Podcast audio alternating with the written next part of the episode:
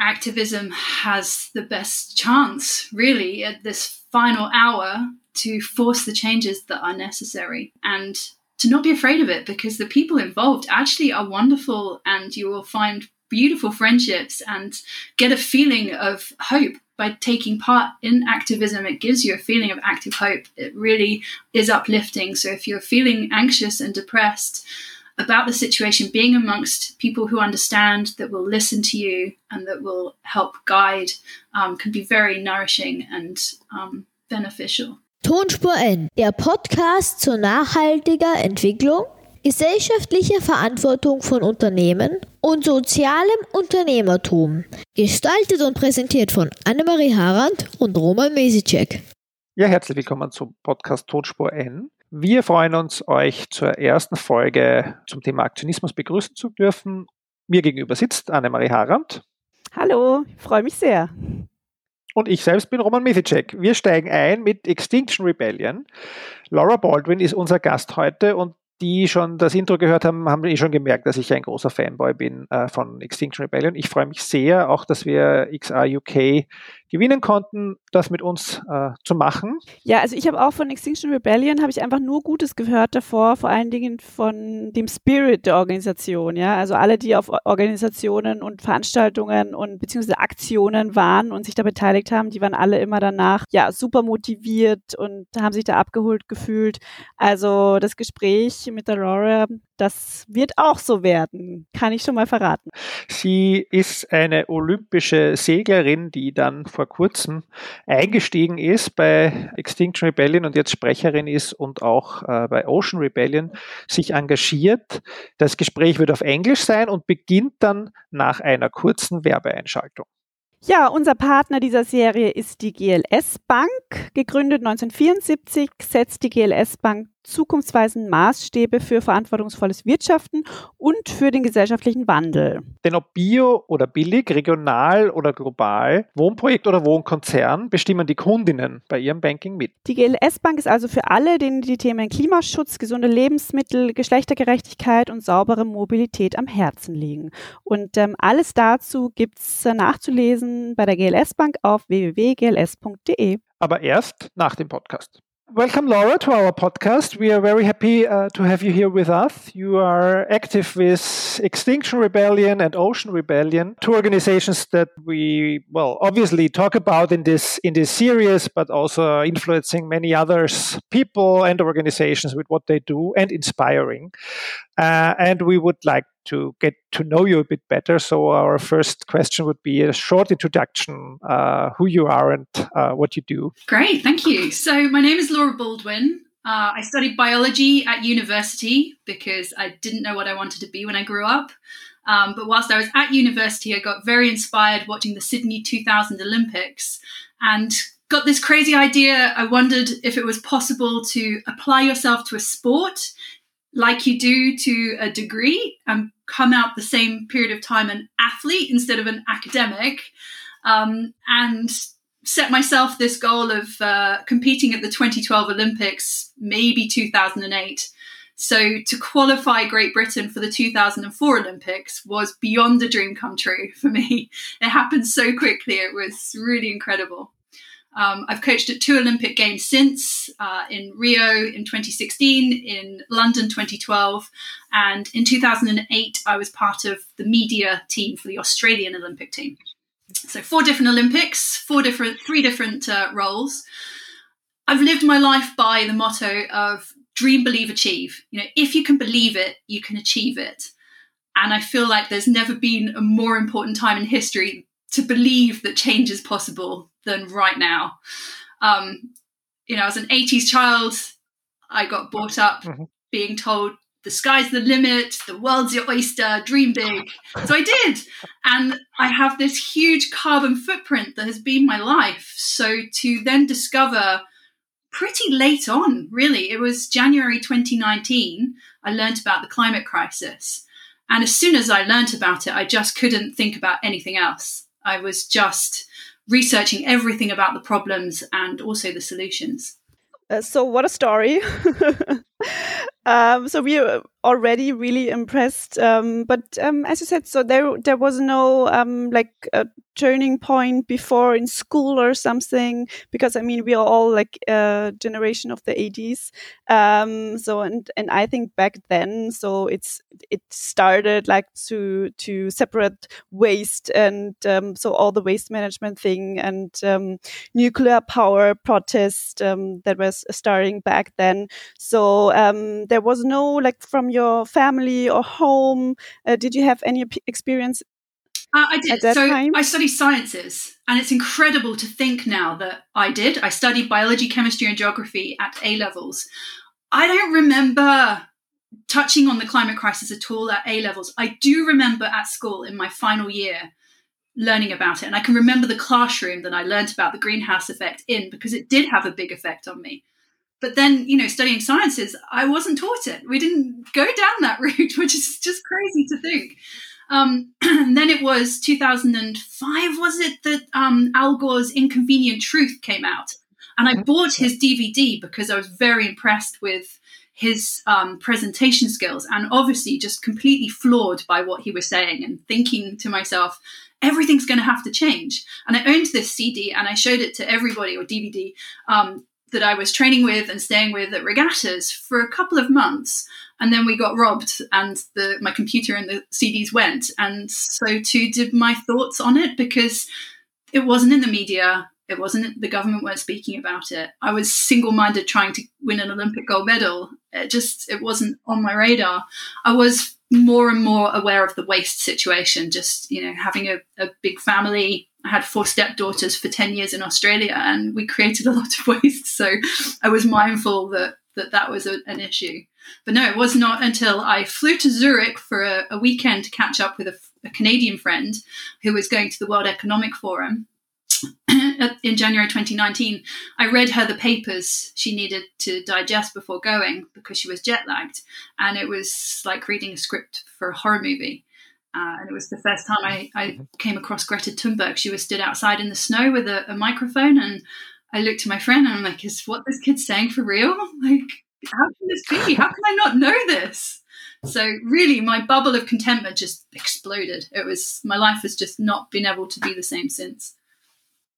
And I, I find it interesting because, uh, well, this is obviously a, a great uh, experience and a great story, but you could also have decided to go into politics, or you could have decided to find other ways to uh, change something, but you decided to go, well, for activism and then to join an organization that is uh, really acting and showing us uh, that we have to change and where we have to change. Why did you do that? So the journey was quite quick. From realizing there was a problem, I straight away addressed my own carbon footprint. I made all the eco swaps at home. I got a, a, hybrid car. I can go electric because I can't park outside my house. Um, I made everything I could myself. Then I looked at my community and I was like, right, what can I do in my community to help? Um, I lobbied my local council to declare a climate and ecological emergency. And then I got accepted onto the working group uh, of the council. And I quickly learned that local councils have very little funding and very little authority to actually change anything outside of their own carbon footprint, reducing that. Um, there's a lot of bureaucracy and red tape, and even just being able to plant trees on council land. The council couldn't do it, but they could give authority to a, a, local community group to do it. So I set up a local community group, Portland for the Planet, planted two and a half thousand trees, established community food gardens, did um, an eco fair, clothes swaps, you know, all those things. Um, one of the councillors was involved. She organised for a, a, an introductory talk with heading with Extinction Rebellion which is actually very scientific. So, like an hour or more of it is teaching you all about the science and the and why we have this problem, and then it's what you can do about it. And I was enough a few months into this journey now, realizing that this can't be individual change. It can't even be on a community level. That absolutely needs governmental change because unfortunately, not enough people are willing to make the necessary changes themselves, um, and the majority can't afford to either. So it, it definitely needs to be governmental. And I think anybody that actually listens to Extinction Rebellion's talk and, and understands the, the methodology of what we're doing, it's not just crazy people, you know, gluing themselves onto things, being annoying. It's proven in history. So they use non-violent direct action, which has been proven historically successfully to force change in societies. So we have Martin Luther King with the civil rights movement, you know, pushing against racially discriminating laws. You have Gandhi with the salt tax rebellion that gained independence for India. you have the suffragettes that won women the vote and ordinary people the vote.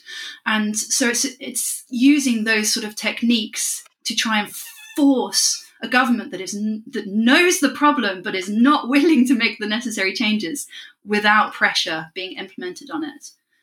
Um, I, I, just couldn't see. I was panicked. I was really feeling panicked, knowing what I did, knowing how bad things were, knowing how little time we had. I was desperately trying to do something, anything to sound the alarm. And so when Extinction Rebellion came on the scene, I was like, brilliant, you know, this has this has a real chance to force change and being involved in it, going along to an action for a first time, just a recce. It's like, what is what is an action all about? Let's go along and see. And I went to Bristol, and it was this beautiful, colourful, entertaining music, dance, connectivity.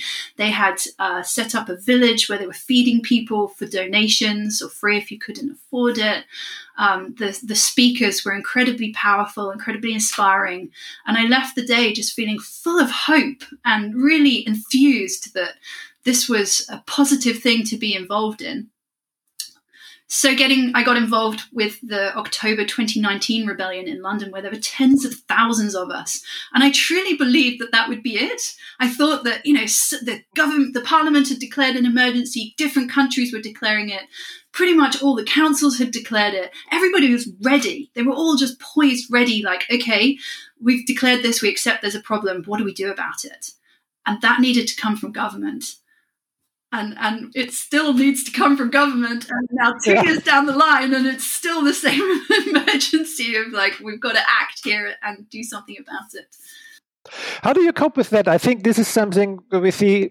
Well, nowadays we talk about um, this. Uh, well, younger generations or younger generations scared of climate change, and also the younger generations that are uh, active uh, that are getting frustrated uh, after some time uh, that nothing is happening. How does the uh, organization keep its movement? What are what are uh, the factors, or how how do you see how how much fluctuation is there in the people participating?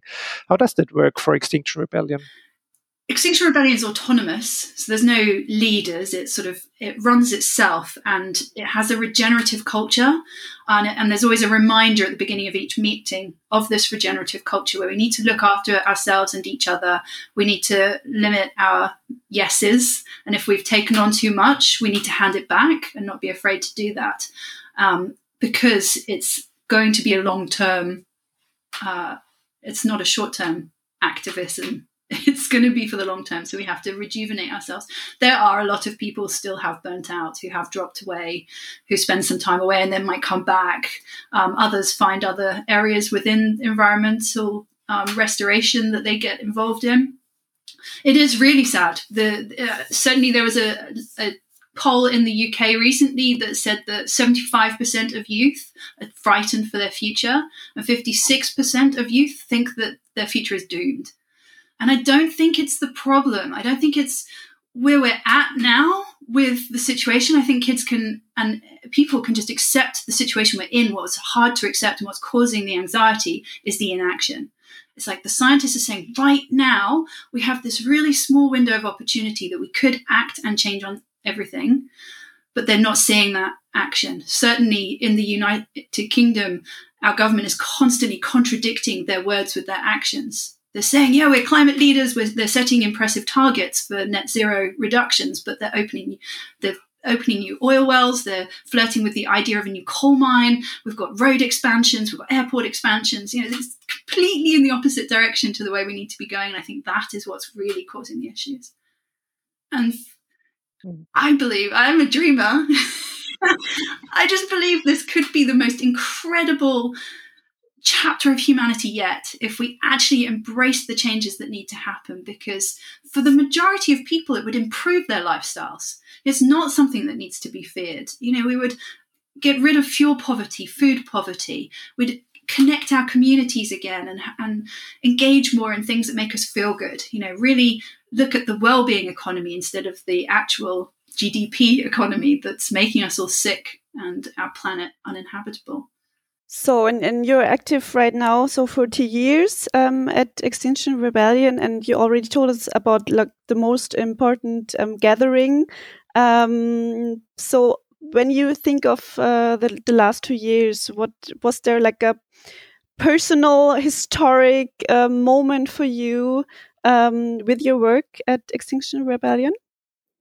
Maybe one that that's that was really motivating, and uh, maybe one that was really disappointing. I just consider myself one small part of a big cog that's trying to change a massive system. and there's been a few moments that have given me a real hope that I'm in the right movement. You know, beside the fact that I am alongside scientists, doctors, lawyers, you know, academics, grandparents, parents, rabbis, the people involved in the movement, movement are deeply caring, considerate, just concerned individuals. They're not as the government and the media in this country try to portray us as extreme, dangerous criminals. that have uh, a Marxist agenda. It's, it's not, you know. I know from the inside how wonderful it is. And just seeing the, the complete change of climate change on the political spectrum, on everybody's awareness of the issue. We've gone from nobody really knowing there's a problem to pretty much everyone is concerned and going, okay, what do we need to do next? Um, so I guess the highlight from the movement is uh, in last in COP25, Extinction Rebellion got um, nominated as being the number one influencer on the climate emergency by Onalytica. Um, and in this country, uh, one of the co founders, Gail Bradbrook, was nominated. She was on the top 50 power list of the UK of women who have been very influential. Um, so things like that, you know, give me hope that we are doing the right thing and you hear and see changes happening that, again, give you hope that you know if we just keep pushing that it all might change in the right direction um, such as the the airport expansion for Heathrow did get made to be found to be illegal. They have since appealed that and won their appeal. So it's an ongoing battle. But for that period of time, we were like, yes, you know, look what activism can achieve. Like um, the tunnelers. I don't know if you were aware, but um, we've got this high speed rail network that's basically destroying 108 woodlands in the UK. And we had a, a, group of people that tunneled underneath the trees, and they were there for three weeks protecting these trees, slowing down um, the destruction. And they went to court recently and got found not guilty. The Shell 7 that broke seven people who broke the windows of Shell headquarters uh, in April 2019 this year got found not guilty by a jury. And so people's opinions are shifting and they're realizing that climate activists are not the criminals and that, you know, it's the government, the fossil fuel industries that really need to be changing. When we when we now look forward, uh, we are recording before the uh, next COP, uh, COP 26, and um, I guess, and I, am just looking at the website. There is already uh, many things planned. I would just uh, like you to maybe to give us a good, a short outlook what we might expect, expect, or where people can join, or, or, although it might be difficult for our Austrian and German listeners, but might maybe it's even possible. But also, what your uh, your expectations may be, or what what really can be changed at the COP uh, from point uh, point of view from Extinction Rebellion, but also what what can to be expected. But because to be honest, uh, I think I speak for Annemarie and myself. Uh, we are so used to these uh, global gatherings that um, I'm not uh, too looking forward to the results. Too much looking forward to the results to be groundbreaking. No, well, neither is Extinction Rebellion. To the point that the main movement is not actually going to COP. Mm-hmm. so the UK has put out a press release saying COP has failed us for 26 years. This is how they failed. We know they failed because carbon emissions are still continuing to rise. We know that with the latest um, IPCC report that even in the best case scenario, we're going to go past 1.5 degrees by 2040. And then the hope is that carbon capture um, will bring that level back down to 1.5 by the end of the century we've already pushed the limits way too far. We've gone beyond safe limits. And then we hear that even if all the countries abided by their pledges that they currently have under the Paris Agreement. That the latest report again states that they we must get a 45% reduction in carbon emissions by 2030 from 2010 levels. But the UN has um, calculated all the pledges, and actually, what will happen if they met their pledges would be a 16% increase by 2030. We have now, we're now at that point where we need monumental, rapid, far reaching policy changes, We've got to drastically reduce carbon emissions. Um, so, you know, will they, will they, will they succeed or won't they? Um, they may well succeed in creating some nice words, as Greta says, you know, continue to create nice pledges. Um, but even if they do agree on policy changes, it's nothing without action. Like they've got to act on it. So I believe that Extinction Rebellion and all other movements, Fridays for Future and um, Parents for Future, there needs to be a monumental uprising either way, I think, after COP. Like everybody needs to realize that we need to, to change right now and that it's too late to just sit and wait and hope that governmental leaders are going to do this for us. That, you know, we have to connect as communities and try and make all the changes happen ourselves and keep pressuring government. Um, so what's happening up at COP? Well, I'm going up uh, in a, with a number of different roles. So Ocean Rebellion will be there doing um, some actions to draw attention to the fact that our oceans, you know, that cover 70% of our Earth's surface and provide between 50 and 80% of our oxygen, are in dire straits and need attention. Um, I'm going to be there as a spokesperson for Extinction Rebellion and um, part of COP TV, COP26.tv, um, and we'll be live streaming all the different actions and events that are happening up there. So, what I'm hoping is that Greenpeace and Friends of the Earth and all the different organizations and movements are going to be there doing something, and that it will be this fantastic um, demonstration of basically the world's feeling of we need to act now and, and really sharing those important messages. Um, and I'll also be there with the Green Party as part of the campaigns committee, um, calling for the polluters to pay for a just transition to zero. So, paying a tax at source, and that tax income then helps to pay for the ordinary people um, to, to make the transitions necessary. With with regard to the activism, and I, I think we might expect uh, something like that at COP26 again. I think what what uh, well makes Extinction Rebellion in some way special is that there there is this theatrical uh, performances. There is so much images that we can relate to. There is this well very well sophisticated artwork, I might say, which is always changing, always new symbols, always new slogans. Um, how much do you think does that uh, influence the global outreach that you had maybe or that xr had? Because i think it's quite a success story when you started in uk and now we find organizations all over the world. Um, and which role does it play? Have you some insights? Because me personally apart from being obviously uh, I don't know if you can say fan, but I always say I'm a fan. Uh, but I'm really uh, deeply uh, admiring what XR is doing and what the people are doing. Uh, what role does that maybe play with regard to the images you create with that?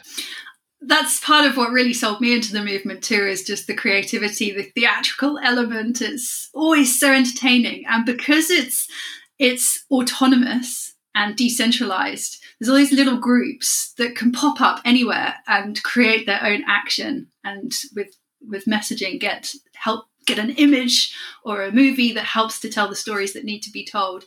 And up in COP, um, Extinction Rebellion Scotland are will be there. So Extinction Rebellion will be at COP, mm-hmm. um, and there's a deep water Rising group as well that are planning actions. I know uh, one part of the action is to uh, really highlight greenwash. So there'll be a march about um, greenwashing and what that means. All these companies now saying, yeah, you know, we're green, but the only thing green really about them is yeah. the word in their marketing. like it's they're still continuing to destroy the planet. Um, the fact that sea level rises are increasing.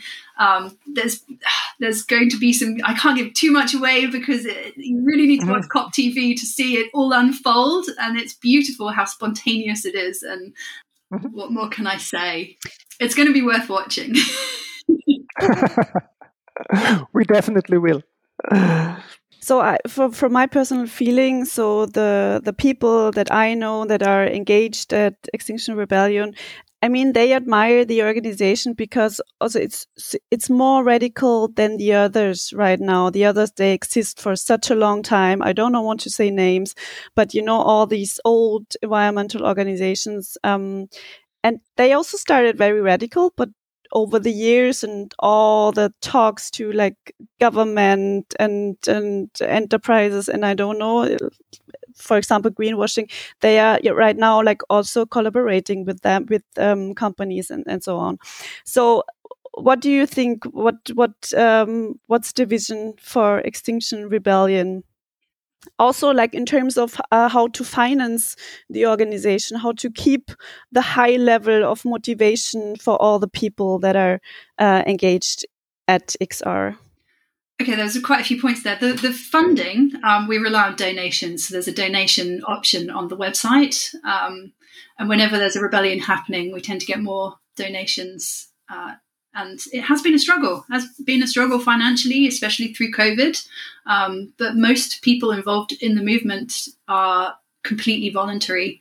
Um, and it, we're just driven by the necessity to act. Like we've got to act because our lives depend on it, our children's lives. I'm a mother, so that's my biggest motivation. I have an eight year old son, and just being able to look him in the eyes and be able to tell him what I tried to do whilst there was still time.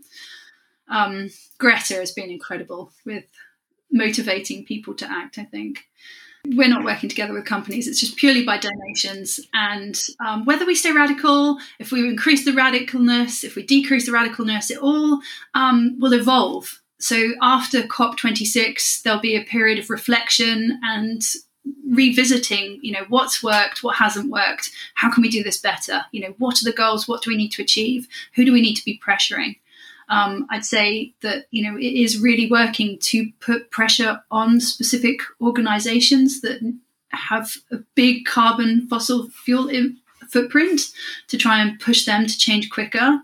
Um, I see that that is starting to, to happen. So, Animal Rebellion this summer were targeting the, the meat burger factories in the UK, and McDonald's has now put out a big uh, plan for how they're going to reduce their carbon footprint, stop deforestation, and shift to a plant based um, diet.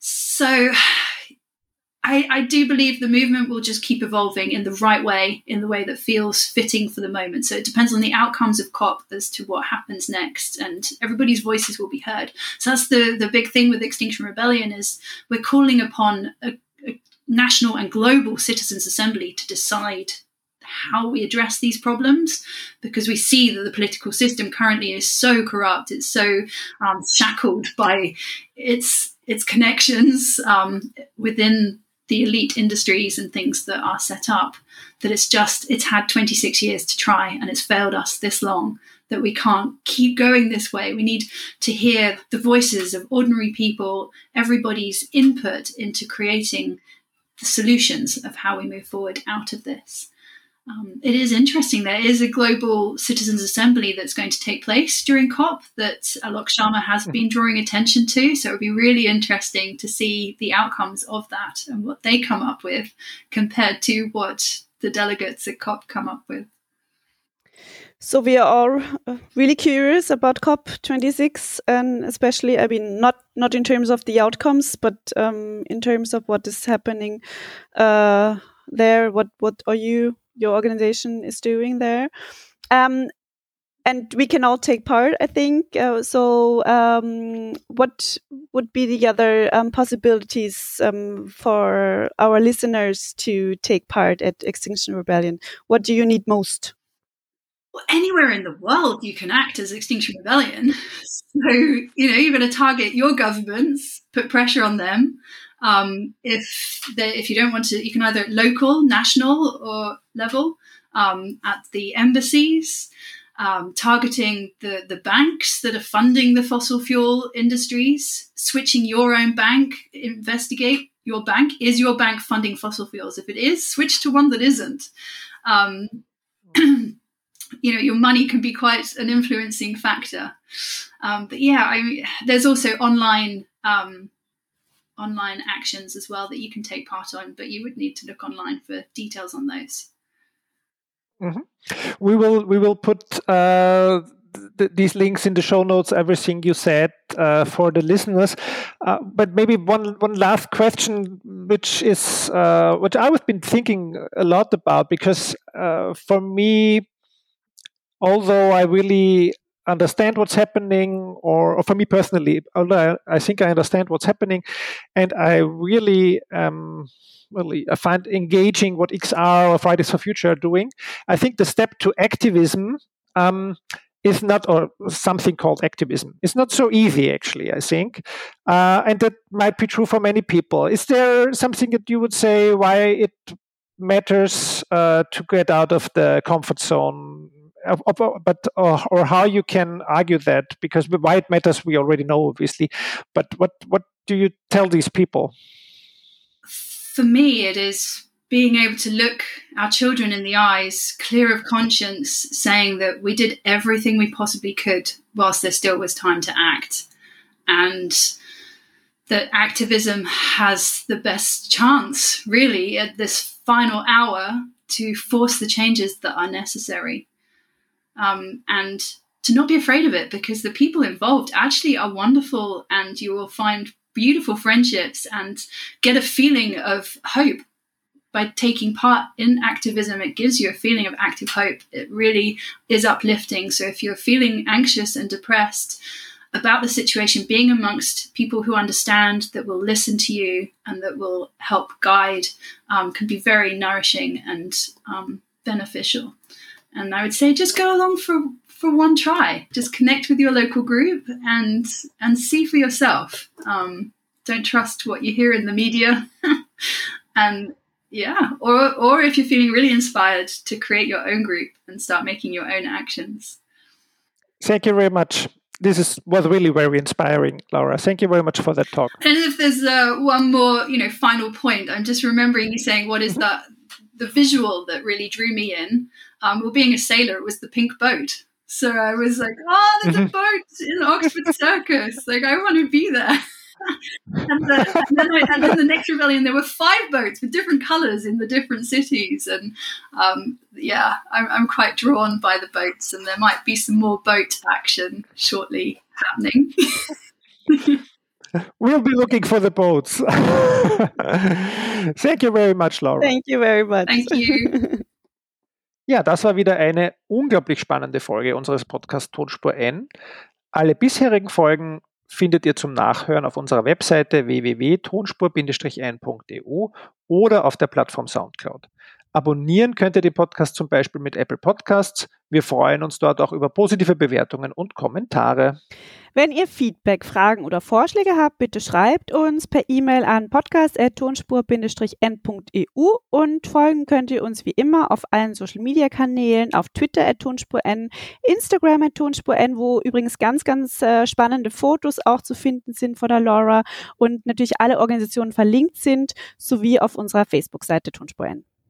Annemarie Harand ist Co-Gründerin und Geschäftsführerin der Erdbeerwoche. Ihr erreicht sie auf Twitter unter Annemarie Harand.